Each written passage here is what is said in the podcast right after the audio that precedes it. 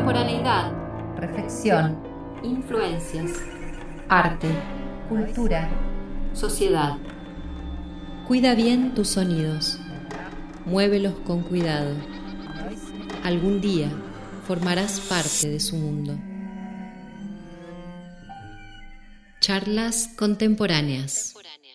Hola, bienvenidos al primer episodio de Charlas Contemporáneas. Este podcast es presentado por Caparilo en el marco de su décimo aniversario. Mi nombre es Danisa Alessandroni y hoy nos acompaña uno de los fundadores del grupo Caparilo, el compositor Hernán Zamora Galvez. Hola, soy Hernán Zamora Galvez, ¿sí? Eh, compositor, pianista, ponele, vamos a, a decirlo así, toco algunas teclas músicas populares y eso. Bueno, sabes que la otra venía pensando en esto de que a veces uno tiene una idea muy romántica de, cómo es un compositor, ¿viste? Como que el compositor está todo el día leyendo, estudiando, así, una cosa súper culta, que seguramente es una gran cuota, una gran parte de tu día. Pero también supongo que hay como una cuestión de, de cosas más normales que hacemos como el resto de los normales en el mundo. Y nada, puede ser que me llegó como el chisme así de que Hernán Zamora Galvez juega al Pokémon Go. Sí, totalmente, totalmente. Importantísimo dedicarle tiempo a los juegos. ¿Sí? ¿Qué, ¿Cómo es el Pokémon Go? Es un juego de, creo que se llama realidad aumentada, donde vos vas por el, por el mapa real de la, de la vida, como un GPS así, y vas encontrando animalitos Pokémones, en este caso, y los vas capturando, una cosa muy liviana, muy, muy poco dañina contra otros, no es un juego de, en el que te agredas con otras personas, vas por la vida recolectando animalitos. Muy loco. Y así, aparte de, jugar al Pokémon Go, ¿te gusta verlo? Eh, cuando era chico, sí, sí, sí, sí. Igual ahora venir por temporada ya 20, no sé, ya es demasiado. 300, 400 capítulos por, por temporada, no, no creo que llegue ahora a alcanzarlo. ¿Y eso es como algo así fanático del Pokémon? ¿O te gusta en general, digamos, cuestiones de anime, manga, esas cuestiones japonesas? Siempre me gustó Pokémon. Pokémon creo que cuando salió me gustó. Igual ya eran bastante grande cuando, cuando arrancó, porque arrancó en el 90 y pico. Bastante grande, quiero decir. 12, 13 años. Pero la animación era muy bella. Pero no, no soy en sí muy fanático del anime. Sí del, de, los dibujitos.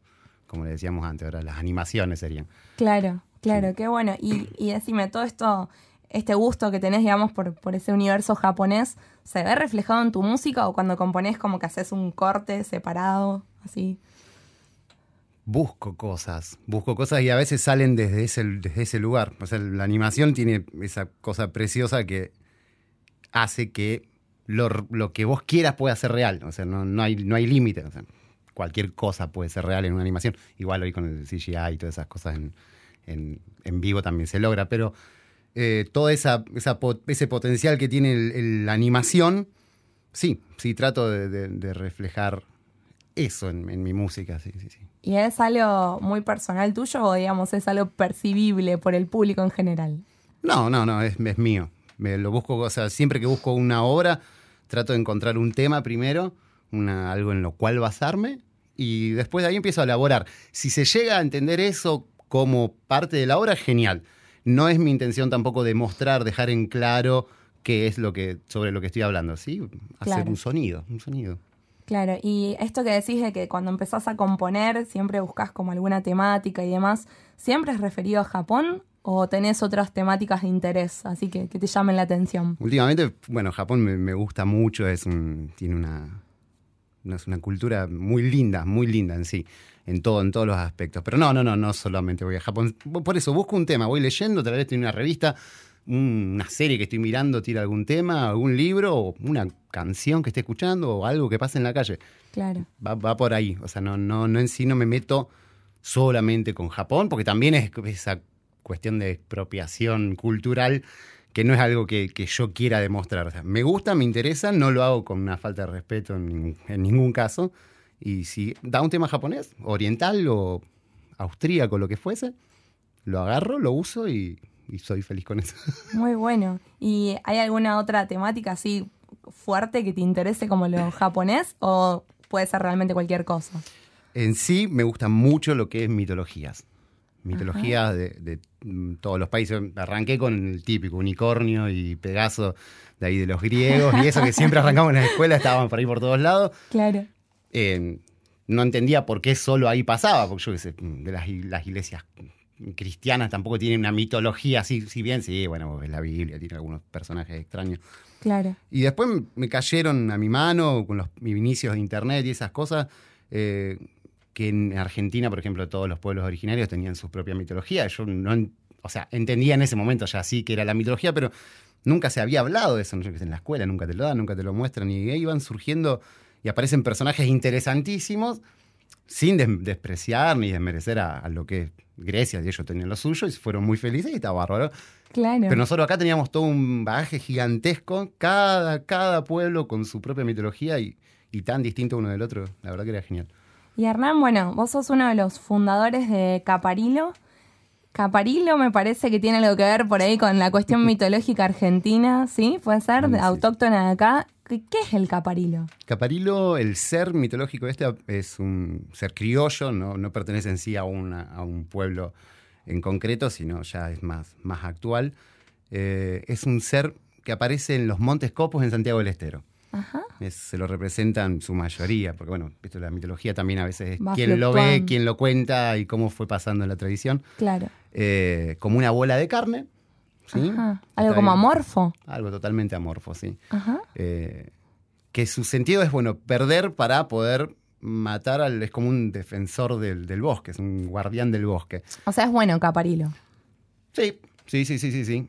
Y a los cazadores que andan por ahí dando vueltas, y también, ¿por qué no? Alguno que haya perdido el rumbo, les va generando distintos tipos de sonidos. A veces conocidos y a veces de fuentes desconocidas, como le diríamos en la música, es una fuente no reconocible. Y no solo esa característica, sino que también puede hacer aparecer los sonidos de distintas partes. O sea, no es que aparece solo desde el punto donde está él. O sea que la fuente puede ir cambiando, él estando acá, haciendo aparecer un sonido de enfrente, de un costado, arriba, abajo, sin importar dónde es que esté el ser. Claro, era como su estrategia para poder confundir, al oyente y atraparlo. Exactamente, esa forma de atraparlo. Y creo que esa era la representación, un ser mitológico argentino. Eh, que hacía esto que es básicamente música acusmática en el bosque. La tenía re clara. sin ninguna computadora. Así que estaba bueno. ¿Y cómo fue? Bueno, ahí estábamos hablando del inicio de, cómo llegamos, digamos, a, conocer al Caparilo. Nos estás contando sobre este ser mitológico, pero ¿cómo es el grupo Caparilo? ¿Cómo es el nacimiento del grupo contemporáneo Caparilo? Mm. Eso sale de necesidades que teníamos de seguir expandiendo por ahí lo que conocíamos o lo que queríamos hacer fuera del ámbito universitario. Nos encontramos en, ese, curso con Flavio Olivero y Pablo Aureli, eh, con unas ganas de seguir produciendo y más que seguir produciendo en sí, o sea, de tanto investigar. Al principio sí fue medio como de estudio, una cosa así paralela a la universidad.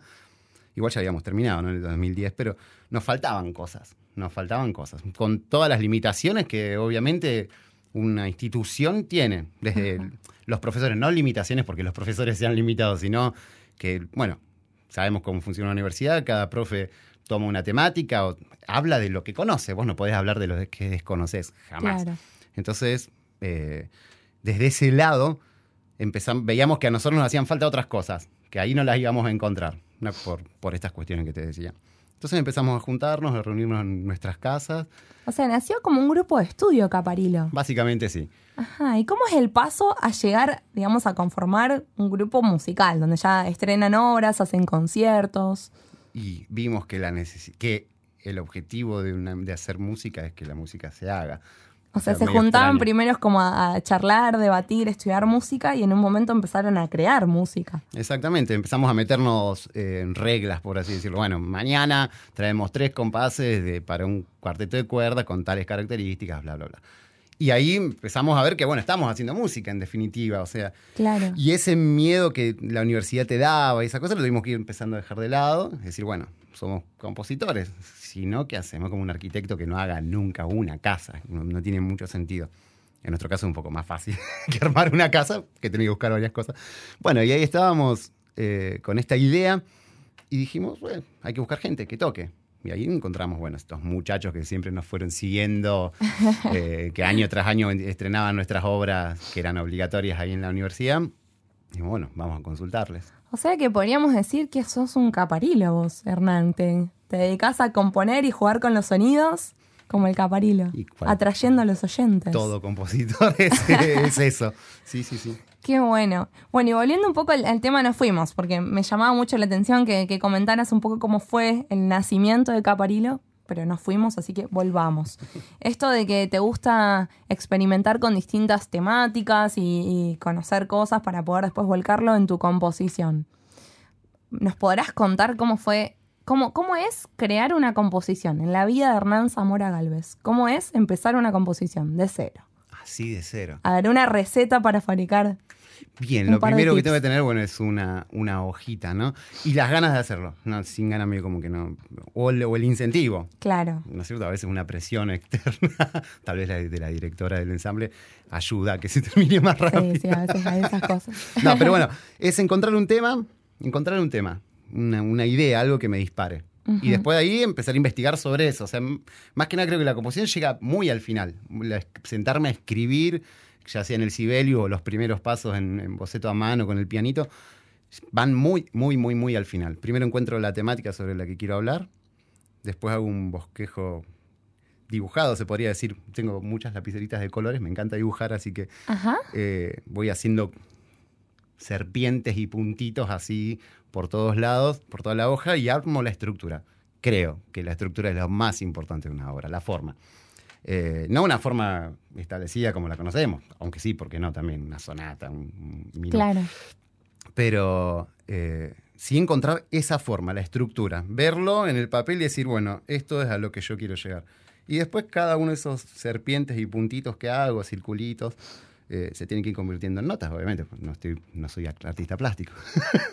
Bueno, pero es como una, un trabajo bastante interdisciplinario, ¿no? Empezás como desde lo visual y lo vas llevando hacia lo sonoro. ¿Vos tenés experiencia en trabajar con otras artes? ¿Te gusta? ¿Hiciste alguna?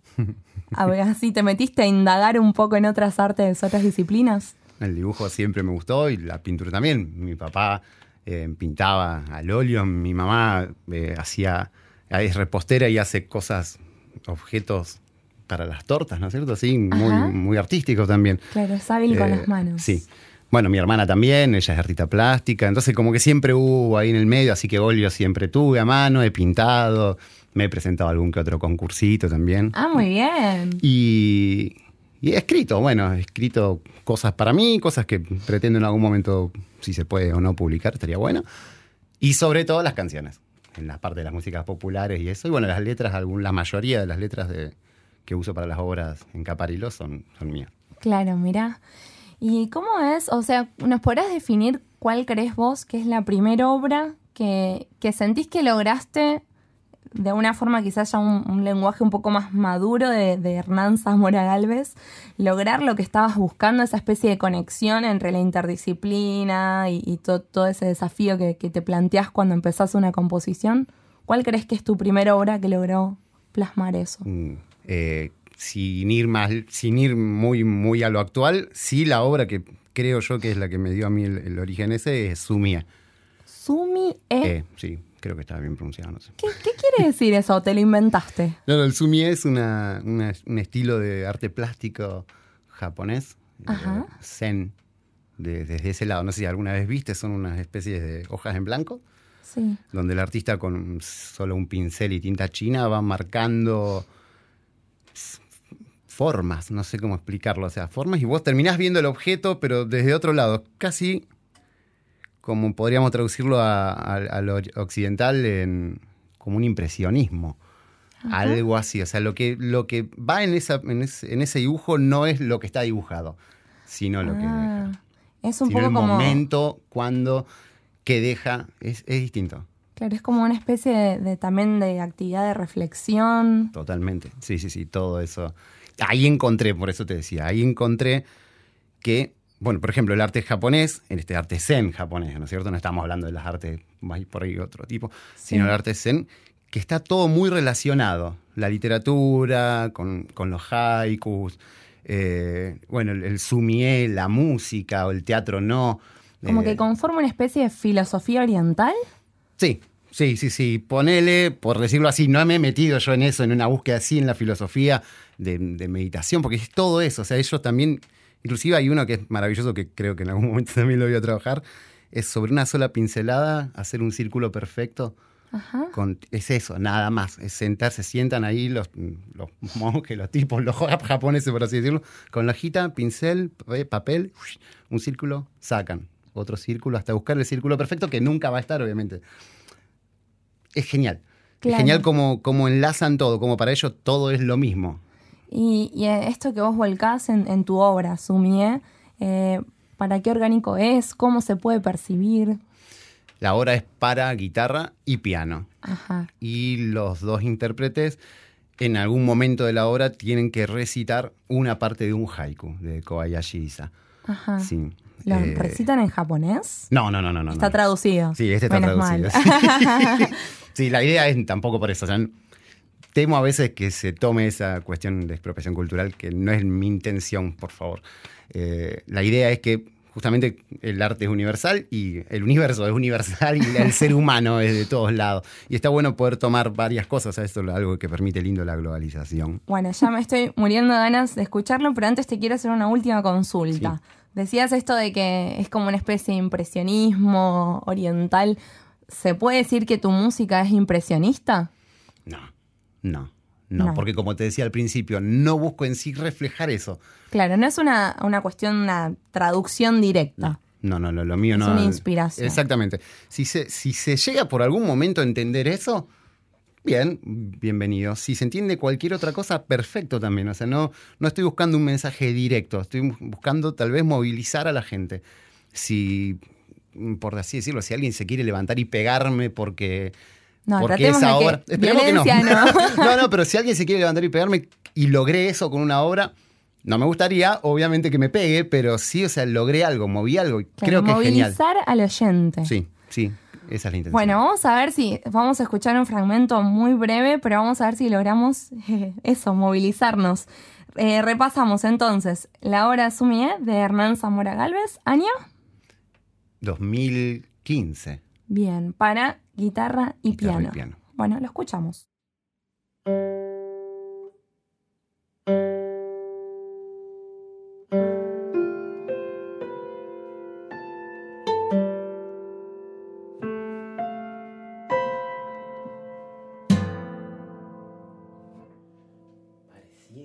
Sapo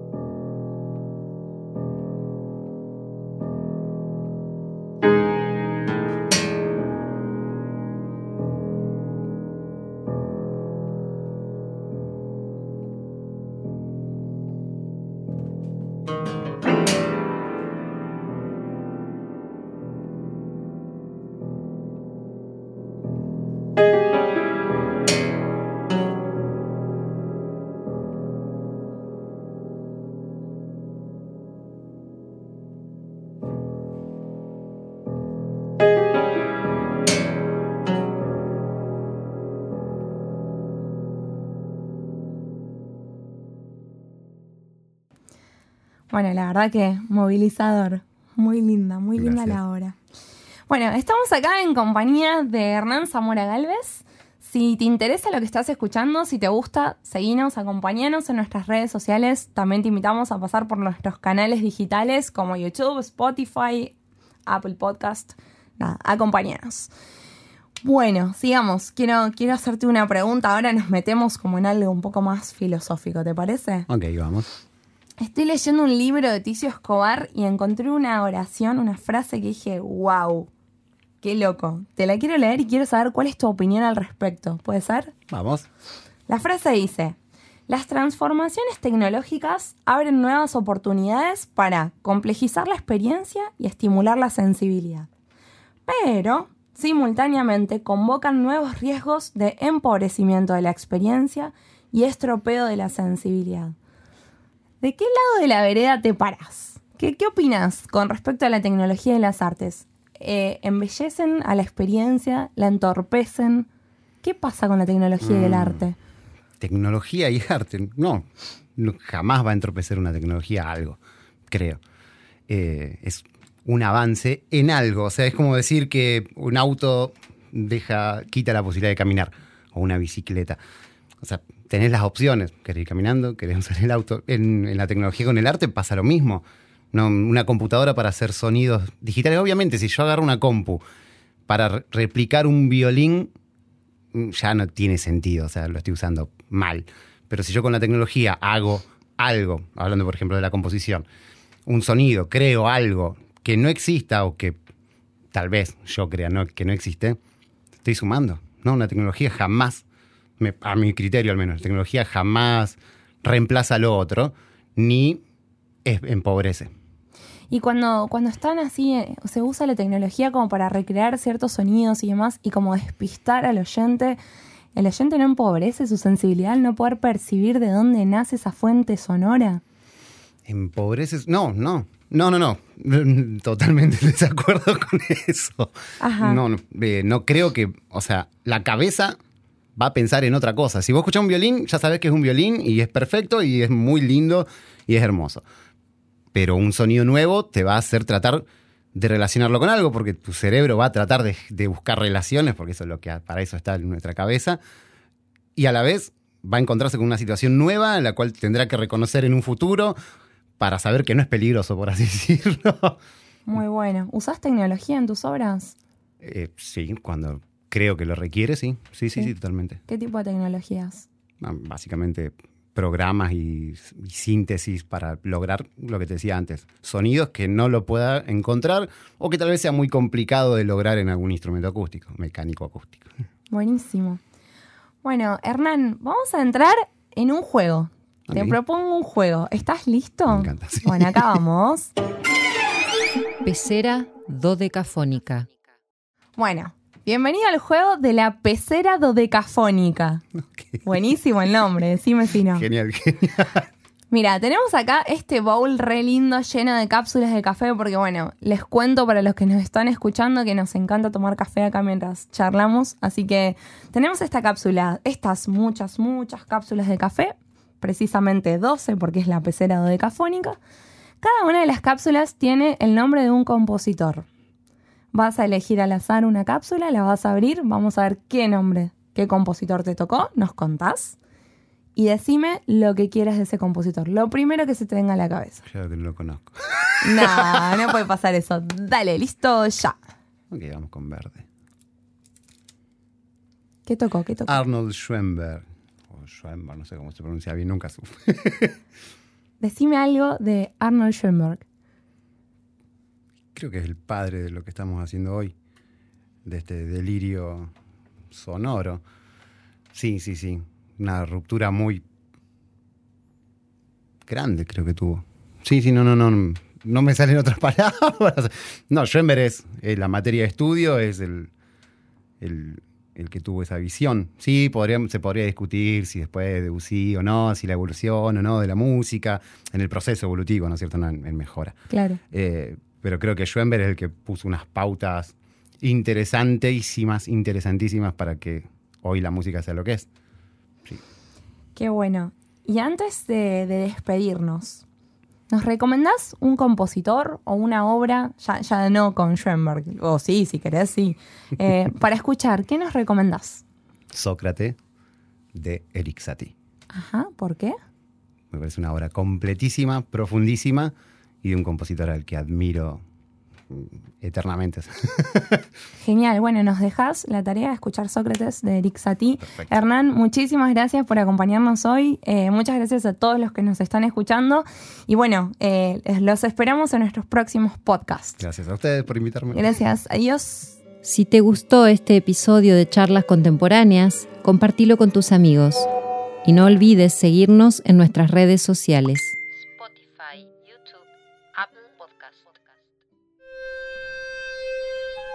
En el próximo episodio,